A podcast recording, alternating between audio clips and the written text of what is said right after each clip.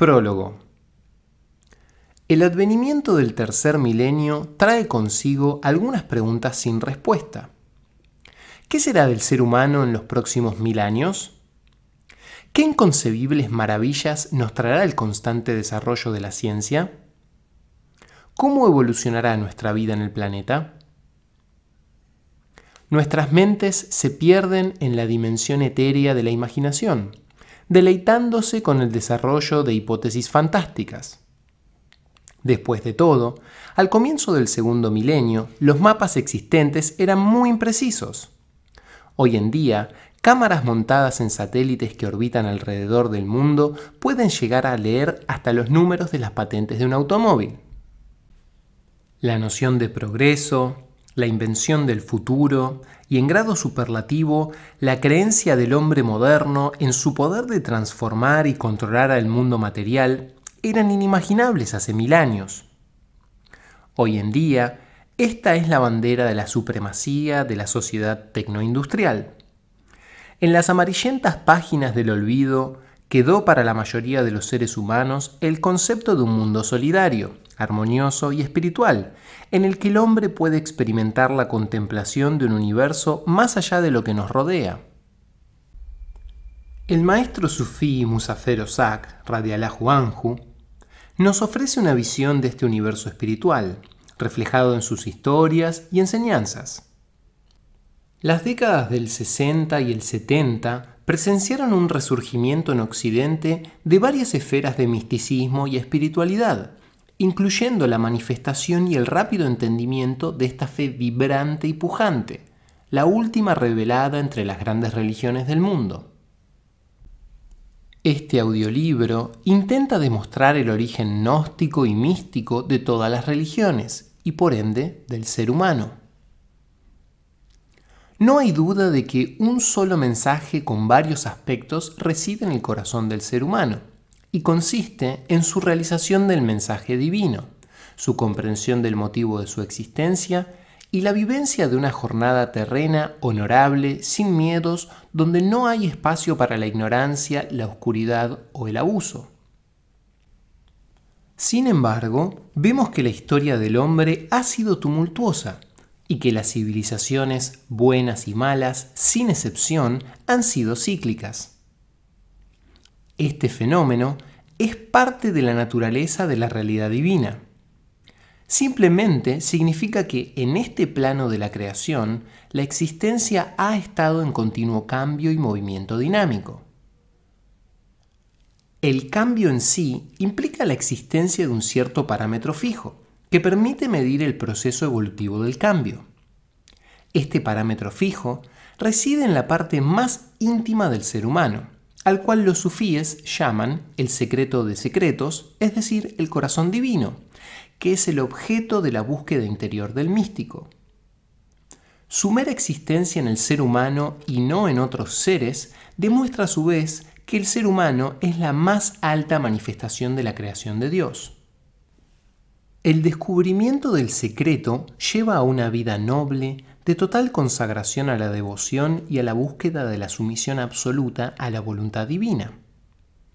La vida del místico, es decir, del amante de Dios, es una continua purificación y una lucha incesante por el conocimiento de sí mismo. Y a través de esa conquista espiritual llega la máxima recompensa, el conocimiento de Dios y la realización de la no existencia. El Sheikh Musafer Osak, Radiallahu Anhu, con sus comentarios e historias, nos conduce por ese camino. Sé que fue ese su deseo y que es también la meta del Sheikh Ragib Frager, quien recogió y publicó por primera vez los discursos del gran maestro en su versión inglesa, Love is the Wine. Le ruego a Dios que cuando sus nombres sean mencionados entre sus lectores, digan de estos maestros, ellos son aquellos con las marcas en las frentes, las huellas de la postración. Al-Jai Orhan al-Sherraji al-Halbeti, Buenos Aires, Argentina.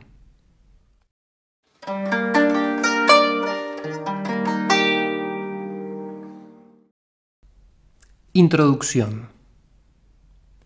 El sufismo adquirió una singular relevancia en la actualidad como elaborado sendero místico que incluye en su práctica a la familia y demás experiencias de la vida cotidiana. Mientras algunos sufíes han sido mendigos, la mayoría tiene hoy trabajos regulares y ha formado familias. Los más grandes maestros sufíes han tenido una gran variedad de profesiones. Algunos han sido artesanos, como Atar, el gran perfumista farmacéutico, o como Omar Khayyam, el gran mercader. Otros han sido ricos comerciantes o terratenientes, o poderosos consultores de sultanes y emperadores. Pero todos ellos, los grandes maestros sufíes, han manejado sus obligaciones en el mundo mientras seguían su búsqueda de Dios, viviendo en el mundo pero no siendo parte de él. La tradición sufí nos enseña a utilizar nuestras obligaciones y experiencias como elementos esenciales de nuestro viaje espiritual, en vez de tratar a este mundo como una distracción del trabajo espiritual. El Sheikh Musafer Effendi Radiallahu Anhu, mi propio maestro espiritual, solía decir: Mantén tus manos ocupadas en tus obligaciones de este mundo y tu corazón en Dios. Muy pocos de nosotros estamos dispuestos a estar años de la vida en un ashram o en un monasterio. Sin embargo, todos nosotros podemos aprender de los sufíes el cómo continuar nuestras vidas diarias sin sacrificar la vida espiritual. Uno de los objetivos del sufismo es que nuestra cotidianidad se convierta en una profunda práctica espiritual. Los sufíes creen que nuestras mentes y cuerpos son regalos de Dios y que como signo de gratitud tendríamos que hacer nuestro mejor esfuerzo para desarrollar estos obsequios y utilizarlos adecuadamente. Después de todo, cualquiera que recibe un hermoso regalo lo cuida como algo preciado. Mi sheikh acostumbraba a señalarme que si alguien regala un hermoso y caro sombrero que le calza perfectamente al destinatario del obsequio, naturalmente aquel quedaría agradecido. Si uno está agradecido a quien le regala un sombrero, ¿cuánto más agradecido debería estar con quien nos regaló la cabeza para ponernos ese sombrero?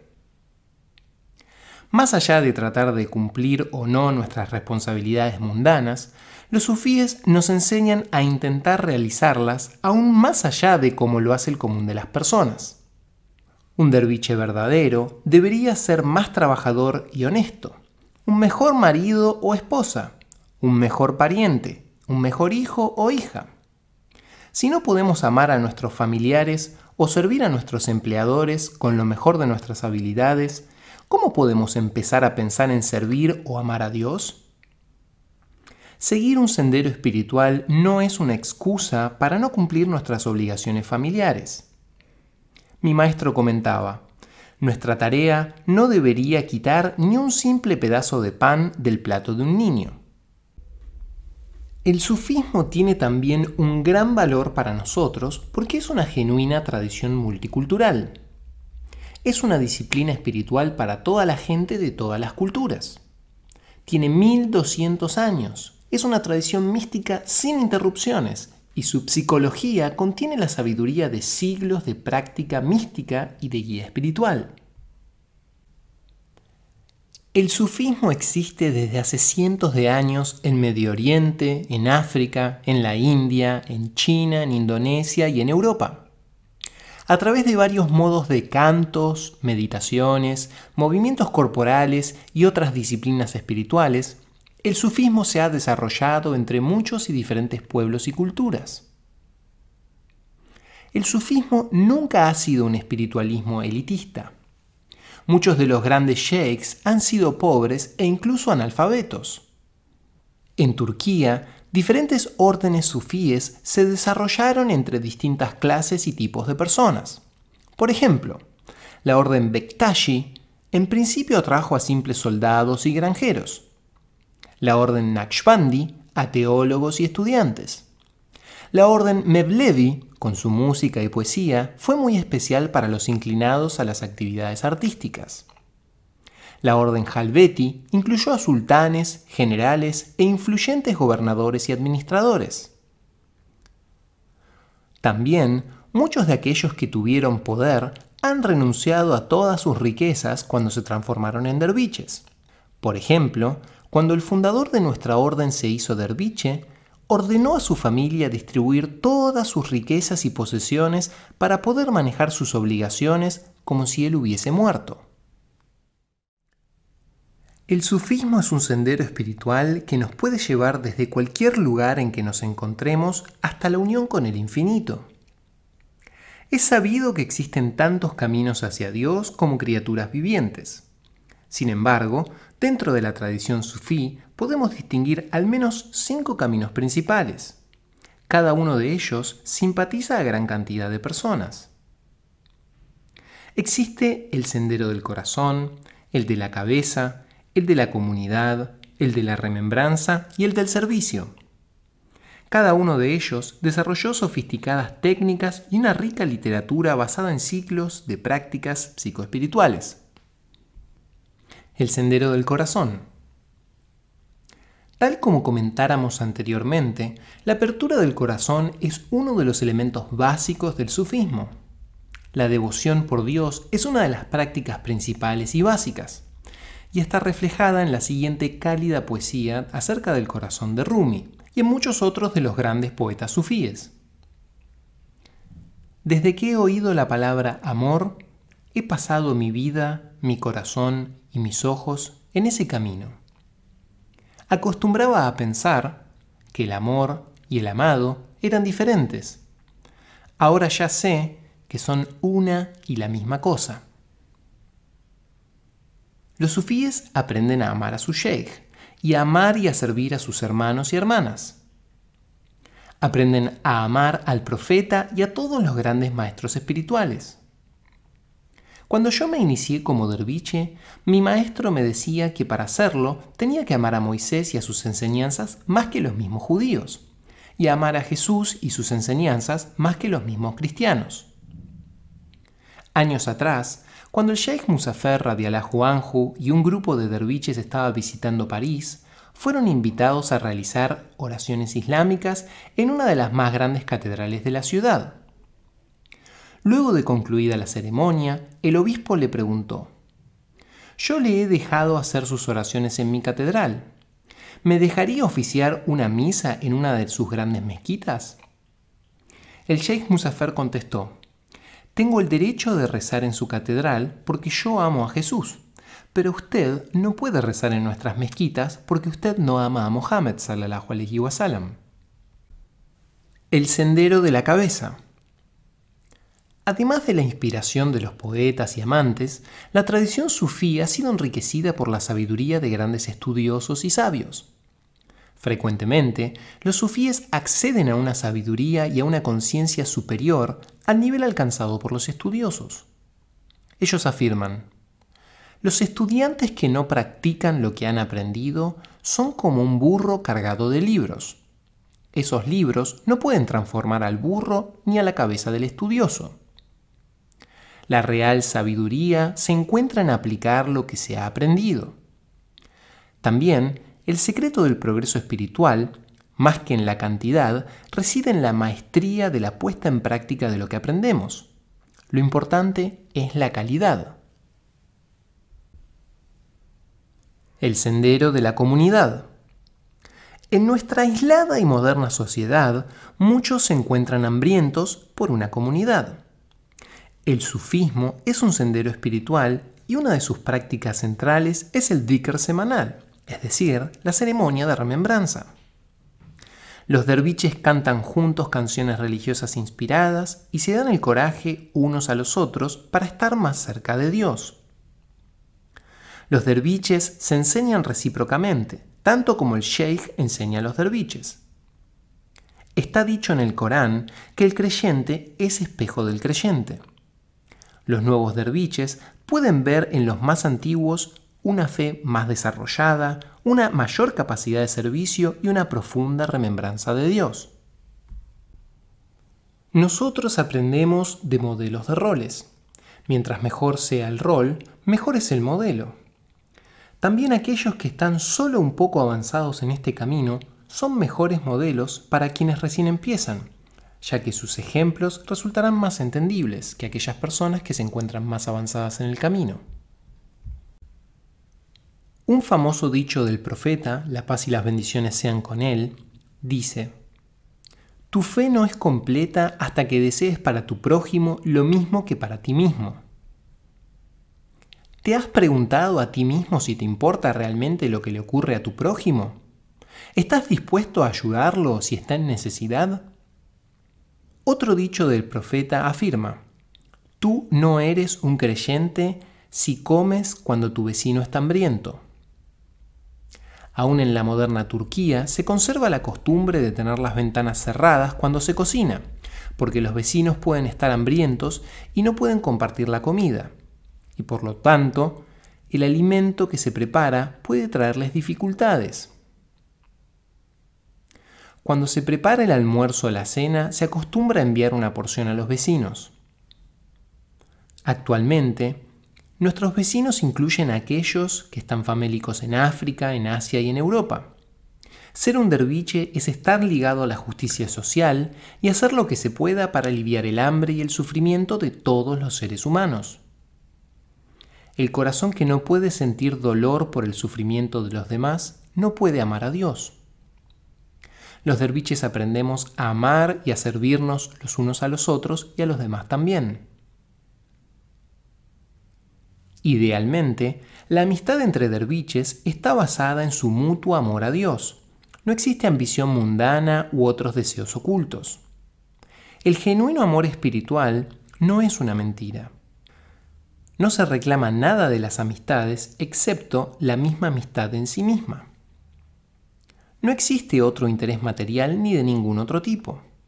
Este amor refleja el amor de Dios que cada derviche comparte. Ser un derviche es poder al menos degustar una gota de ese océano de amor infinito.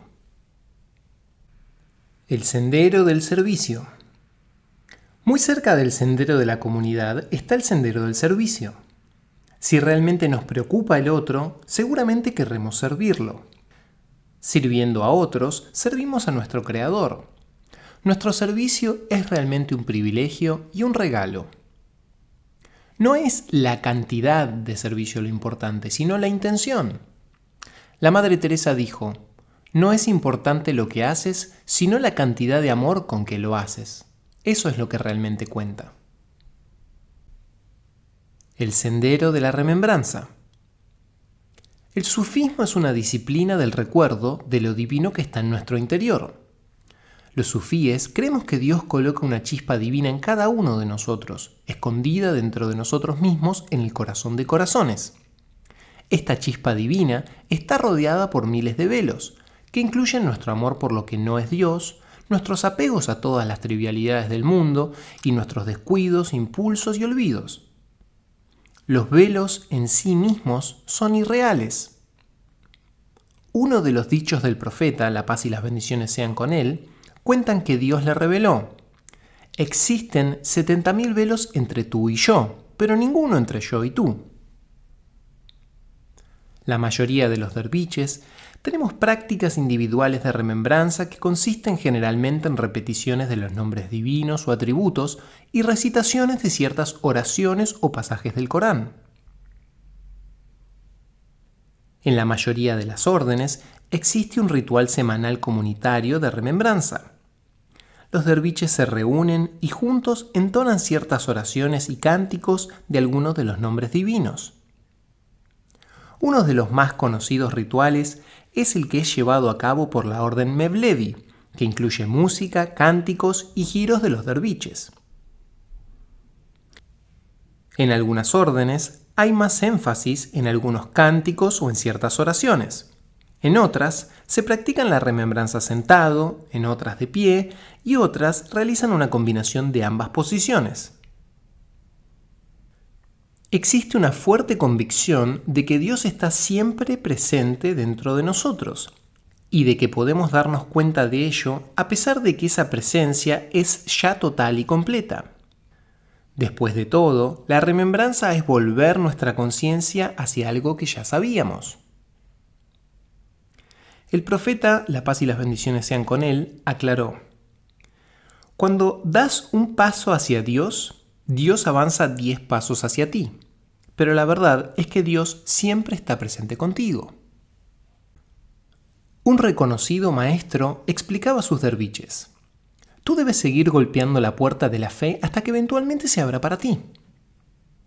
De repente, la santa rabita la huida pasaba por ahí circunstancialmente cuando escuchó estas palabras y preguntó, ¿Acaso la puerta alguna vez estuvo cerrada?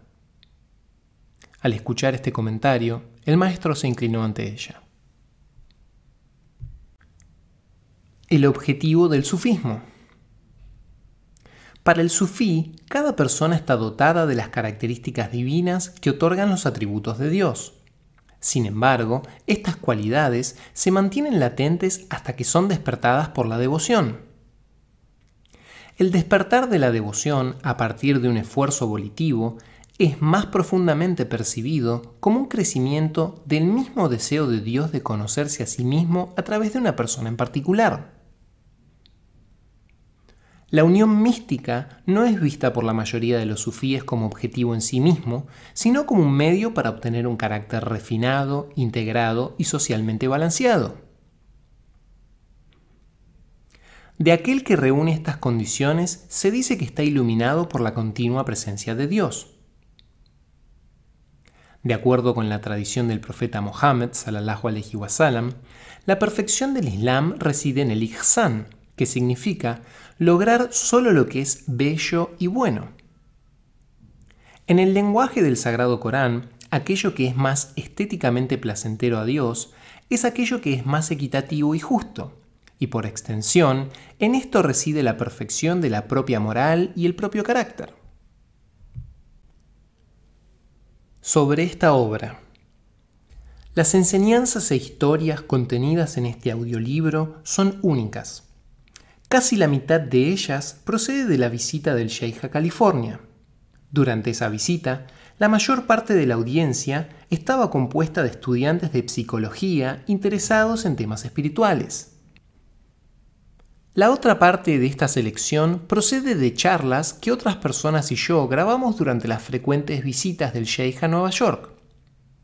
Tuve la oportunidad de escucharlo dos veces al año, en primavera y en otoño, desde 1981 hasta su muerte en 1985. En esas ocasiones, su audiencia estaba formada por derviches americanos que estaban aprendiendo sufismo e islam. Esta obra trata acerca del pensamiento sufí presentado a una audiencia americana por un maestro sufí hecho y derecho. En consecuencia, esta obra no es ni un tratado erudito sobre el sufismo, ni una colección de historias y escritos encerrada dentro de una antigua tradición religiosa y cultural de Medio Oriente que pocos lectores occidentales ni siquiera pueden empezar a comprender. Estas enseñanzas provienen de la tradición viva del sufismo, adaptadas y orientadas a los occidentales contemporáneos. El Sheikh Musafer Osak radiallahu anhu era la cabeza de la orden Halvetiya Raji, una rama de 300 años de antigüedad y una de las más grandes órdenes sufíes del mundo. En Turquía estaba considerado como uno de los pocos grandes sheikhs o maestros sufíes vivos. Effendi estaba largamente capacitado para transmitir la riqueza de la tradición sufí íntegra a Occidente. Comprendía a los occidentales como casi ningún maestro sufí anterior. Su librería en Estambul atraía a cientos de buscadores y buscadoras occidentales que visitaban Turquía. Effendi realizó más de 20 viajes a Europa y a Estados Unidos, y con frecuencia pasaba de uno a dos meses seguidos en cada lugar. Durante sus estadías inició a cientos de americanos y europeos en la Orden Halveti. Interpretaba sus sueños y respondía sus preguntas sobre cualquier tema, desde teología y misticismo a cuestiones relativas al matrimonio y a cómo ganarse la vida. Estoy profundamente agradecido al Sheikh Tosun Bayrak, quien fue designado por Effendi como mi guía en este camino de la verdad. Él me ha inspirado y animado a editar este libro. En realidad, no hubiera sido posible sin sus sensibles y elevadas traducciones de las conversaciones de Fendi. Deseo expresar una profunda gratitud a Nuria Jans, cuyas transcripciones de las charlas de Fendi y su labor de transformar notas dispersas en un manuscrito único han hecho posible este libro. También estoy muy agradecido a Nuran Riz, cuya ayuda fue inestimable a la hora de preparar el manuscrito, así como a Musa Keller y a otros muchos derviches y estudiantes que leyeron e hicieron comentarios sobre este manuscrito. Estas enseñanzas han afectado mi vida profundamente desde el mismo momento en que conocí a Effendi. He editado y compilado sus palabras porque deseaba que sus enseñanzas se divulgasen a una audiencia lo más amplia posible. Espero sinceramente que te conmuevan y conmuevan tu vida tanto como lo hicieron con la mía. Sheikh Ragib Frager